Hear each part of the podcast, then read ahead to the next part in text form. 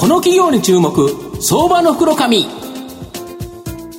のコーナーは企業のデジタルトランスフォーメーションを支援する IT サービスのトップランナーパシフィックネットの提供を財産ネットの制作協力でお送りします。ここからは相場の福の神財産ネット企業調査部長藤本信之さんと一緒にお送りします。藤本さんお願いします。毎度、相場の福の神こと藤本でございます。まあ、4月、新年度入り、まあ、マーケットの方は少し下落してるんですけど、やっぱここからですね、明るくなるような、日本をですね、支えてくれるような企業、ご紹介したいなというふうに思います。今日ご紹介させていただきますのが、証券コード5290。東証2部上場、4月4日、来週からはですね、東証スタンダード上場のベルテクスコーポレーション代表取締役社長の土屋昭秀さんにお越しいただいています。土屋社長、よろしくお願いします。よろしくお願いします。ベルテクスコーポレーションは東証2部に上場しており、現在株価2900円、1単位29万円で買えます。東京都千代田区の上智大学のすぐ近くに本社があります、上場記者、えー、企業2社と未上場企業2社、これは経営統合した浸水対策製品をはじめとするコンクリート事業を中心に、落石や土砂の防護策の防災事業、建築規則医のパイル事業などをですね、運営している企業になります。まあ、御社は独自技術でですね、他社にない様々な製品を作り出すことによって、まあ、今期予想でですね、売上高経常利益率がなんと14.6%と、この業界でもですね、随一に高い、まあ、収益率を誇るということなんですけど、具体的にはですね、どんな製品作ってるんでしょうか？あはい。えー、先ほどもですねご紹介いただきましたように、はい、あの当社は主にですね、はい、あのコンクリート製品と、はいはい、えーえー、落石や土砂土砂崩れをキャッチする防護柵、はいはい、あえー、ありますよね、道路の横のところに、そうですね、はいはい、落石を防護する防護策というのがあります、はい、えー、そういう製品を作っている会社なんですね。うん。うんそれで浸水被害や、うん、えー、落石、その土砂崩れの被害を防ぐ、えー、製品だけじゃなくてですね、はい、その他にも、まあ、道路、鉄道、農業なんか、はい、の事業なんかで多く使われていると、そんな企業であります。なるほど。具体的な製品ってどうなってるんですか？そうですね。あの、まずその前にですね、あの、コンクリート事業と言いましてもですね、一般の方にはちょっとピンとこないかもしれないんですけど、ね、え例えばですね、あの、まあ、一般的にはあの道路脇の側溝とか、縁石とかご覧になったことあるかもしれないんですけど、はい、そういうのがまあ一般的にコンクリート製品の代表格なんですね。えーでこのような、まあ、うん、コンクリート製品ですね、うん、作っている、えー、会社というのは全国で500社以上あると言われています。で、この業界の中でですね、あの、当社の規模っていうのは、えー、トップクラスなんですね。で、当社の場合、あの、側溝とか縁石とか、今申し上げたような、そういうものっていうのは、大体1個、まあ、何十キロとか、まあ、そういう製品なんですけど、まあ、1個何十キロとか何百キロとかいう製品じゃなくて、どちらかというと、うち、当社の場合は何トンとか、でかいと。1個何十トンとか っていうような大型製品を作ることが得意というふうな会社であります。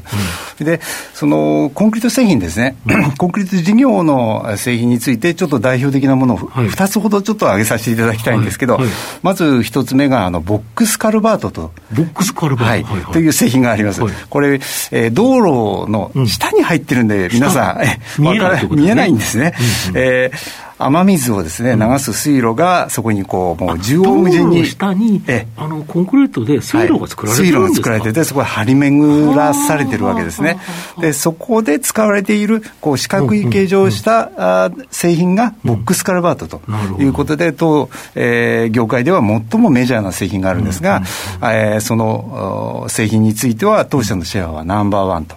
いうことになります。それと二つ目がですね、あの、地下薄い貯留層っていう製品があります。で、これもですね、あの、一般の方、皆様お気づきになっていないかもしれないんですけど、よく都市部の公園やですね、駐車場の近く地下には、えー、実はここにはですね、河川の氾濫を防ぐために、一回水を雨の水を、そうですよね、溜めとく大きな池が作られていることが多いんですね。で、大きなものでは何万竜米というような、はい結構あるんですね。例えば、あの、縦が100メートルで横が50メートル、深さが4メーターだと、これ2万竜米なんですね。で、こんな施設もあるんですね。で、これなんかも、えー、当社の製品がナンバーワンと。昔はあれなんですよ、コンクリート張ってたのが、はい、今の場合、コンクリートのやつをパカパカパカって並べていって、そうですね、池ができるということですよね。はい、製品を並べて、はい、まあ、ブロックだかパズルだかのように並べていくんですよ、ね、そうですね。ブロックを並べていって、こう、あの、大きな貯留層を作る。それでその上に土を持って、うん、えー、公園にしたり、えー、駐車場になったり後期が短くなる後期が非常に短くなります。はい。そういう製品であります。うんそれともう一つですね、当社の場合、そのコンクリート製品と並んで注力しているのが、落石や土砂の防護策を、えー、防護策の防災事業という事業がありまして、まあ、通常の落石の防護策っていうのは、まあ、大体バレーボールがのぐらいの大きさの石がぶつかった時のことを、結構すごい衝撃ですけどね、バレーボールの石でも。そうですね。あの、そういうのが普通の防護策。それしか守れないと。そういうことですね。それ以上だと抜けちゃうということですね。抜けちゃう。壊れて、もうすぐ、えー、道路の方に落ちてしまうと。いうことになります。1メートルぐらいあったらダメということですね。そうですね。で、当社の場合はですね、その落石のエネルギー、エネルギーを吸収するタイプ、そういうものを開発しまして、例えば最大では3メーターぐらいの石が落ちてきても、3メートルの石、あの、それをエネルギーでキャッチしちゃうというような、そういう、えー、製品を開発してます。ですからもう本当に集落を守る。人の命を守るところで重要ですよね。そうです、そうです。その1メートルのとか3メートルの石落ちちゃだめよっていうわけにいかないですもんね。もう絶対落ちたらいけないと。絶対捕まえろという時には、えー、当社のそういう製品が、えー、使われるというような、まあ、こういった事業をやっております。なるほど、はい、そうすると、やはり国土強靭化の中では、ここのあたりは今後も需要って拡大しそうですよね。そうですね。あの災害がですね、ますますこうあの大型化、うしてる、そうですね、こういう昨100 年に一度は何回も来ますからね。100年に一度どころか、毎年のように来ておりますので、この事業については結構、まあ、有望なんじゃないかなというふうに思います。はいであと、経統合前の4社はですね、はい、やっぱり過当競争で利益率が低い会社だったということで、はい、その4社が経営統合した御社は、このいわゆる価格競争の厳しい汎用品を減らして、まあ、先ほどおっしゃられたような高い利益率の見込める独自製品を展開している、やはりここが利益率が高まった要因ですか？そうですね、あの結局、その4社にはですね、うん、まあ、なかなかあの、まあ、も儲からない会社だったんですが、うんうん、やっぱり強みがあったんですね、でその強み強みをですねそれぞれ生かしてシナジー効果を発揮させさせてきたといういうことで、それによって成長してきたという自負を持っています。なるほど、はい、4, 社4社集まれば知恵が大きくなって、そうですね。であいろんなものを活用すると、はい、いい製品がいっぱいできて、はい、まあ、これが売れることによって利益率高まる、そうですね、だから汎用品は少し、はい、まあ儲からない価格競争の厳しいやつは、少し撤退していくと。いうことですか？そうですね、あの特にこの集中ですよね。そうですね、この特にこの2、3年につきましてですね、うん。うん、汎用品を大幅に減らしてですね、うんうん、付加価値のある製品がたくさんあるんで、うんうん、そちらの方に、えー、経営資源をどんどんあのシフトしてきたと。いうようなところ。いい製品ができても、やっぱ売るのって難しいじゃないですか、おっしゃる通りです、ね、マーケティング手法はちょっと変わってるとこ。そうですね、あのやはりあの汎用品を扱うということはいろんなお客様と接点を持つというようなことにつながってくるんですね。ですからなくすってことはものすごく勇気のいることなんですね。お客さんがいなくなっちゃうんじゃないかというようなそういうあのやっぱりリスクもありますんで、なかなかそう簡単に言ってもなかなかそこは綿密な営業戦略を作っていかないとなかなかできないというのが現状です。なるほど、はい、あと100年に一度と言われるような災害、はい、まあ、先ほどもおっしゃられたんですけど、毎年来てるような気がするんですけど、はい、御社の特にこの浸水対策の独自製品、やっぱり人気高まってるとか。はいそうですね、あの今、本当にあの先ほど申し上げたように、100年に一度が毎年のように来ているというような状況が続いております。最近、私もあの印象に残っているのが、まあ、平成30年の西日本豪雨とすごかったですね。とやっぱり亡くなる方も多かったし、はい、非常に被が大きかったですよね。はい、それとか、あと平成同じ平成30年にあの関空の連絡橋に船がぶつかった、ぶつかって、あれも関西でものすごい被害があった台風とか。あと令和元年にはあの関東直撃して千葉県のあのゴルゴルフ練習場の鉄柱が倒れた鉄倒れた。やつありましたね、はい、風で。ああいうあの雨とかですね、あのような風が吹くような台風って今までそうめったに起こらないようなことがもう毎年のように起こっているということで非常にあのまあリスクが高まっているということが言えます。でそんな中でですね、あの国の方がですね国交省の方が防災減災国土強靭化のための5か年加速化対策として15兆円の予算を計上して、えー、今年で3年目に入っているということです。でそこには浸水対策にも大きな予算が計上させて計上されていると。でそこに、えー、当社が、えーもえー、そこの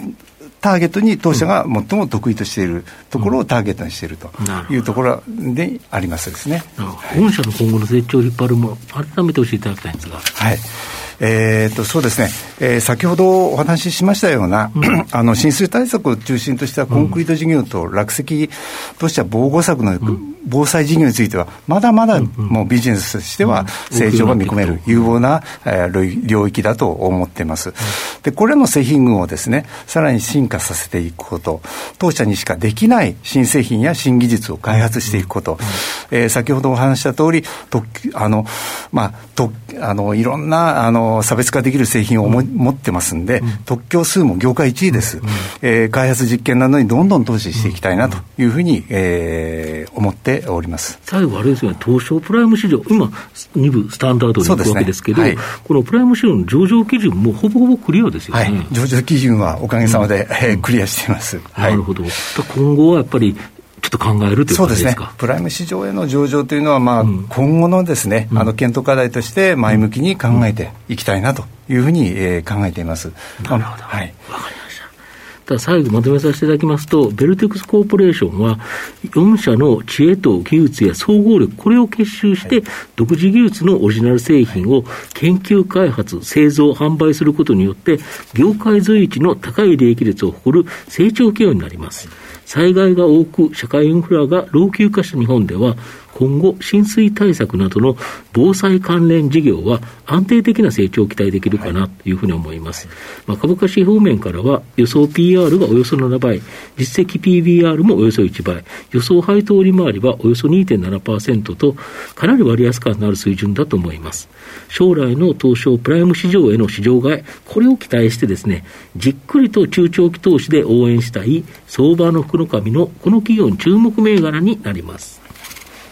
今日は証券コード5290東証2部上場ベルテックスコーポレーション代表取締役社長土屋明秀さんにお越しいただきました。土屋さんありがとうございました。ありがとうございました。藤本さん今日もありがとうございました。企業のデジタルトランスフォーメーションを支援する IT サービスのトップランナー、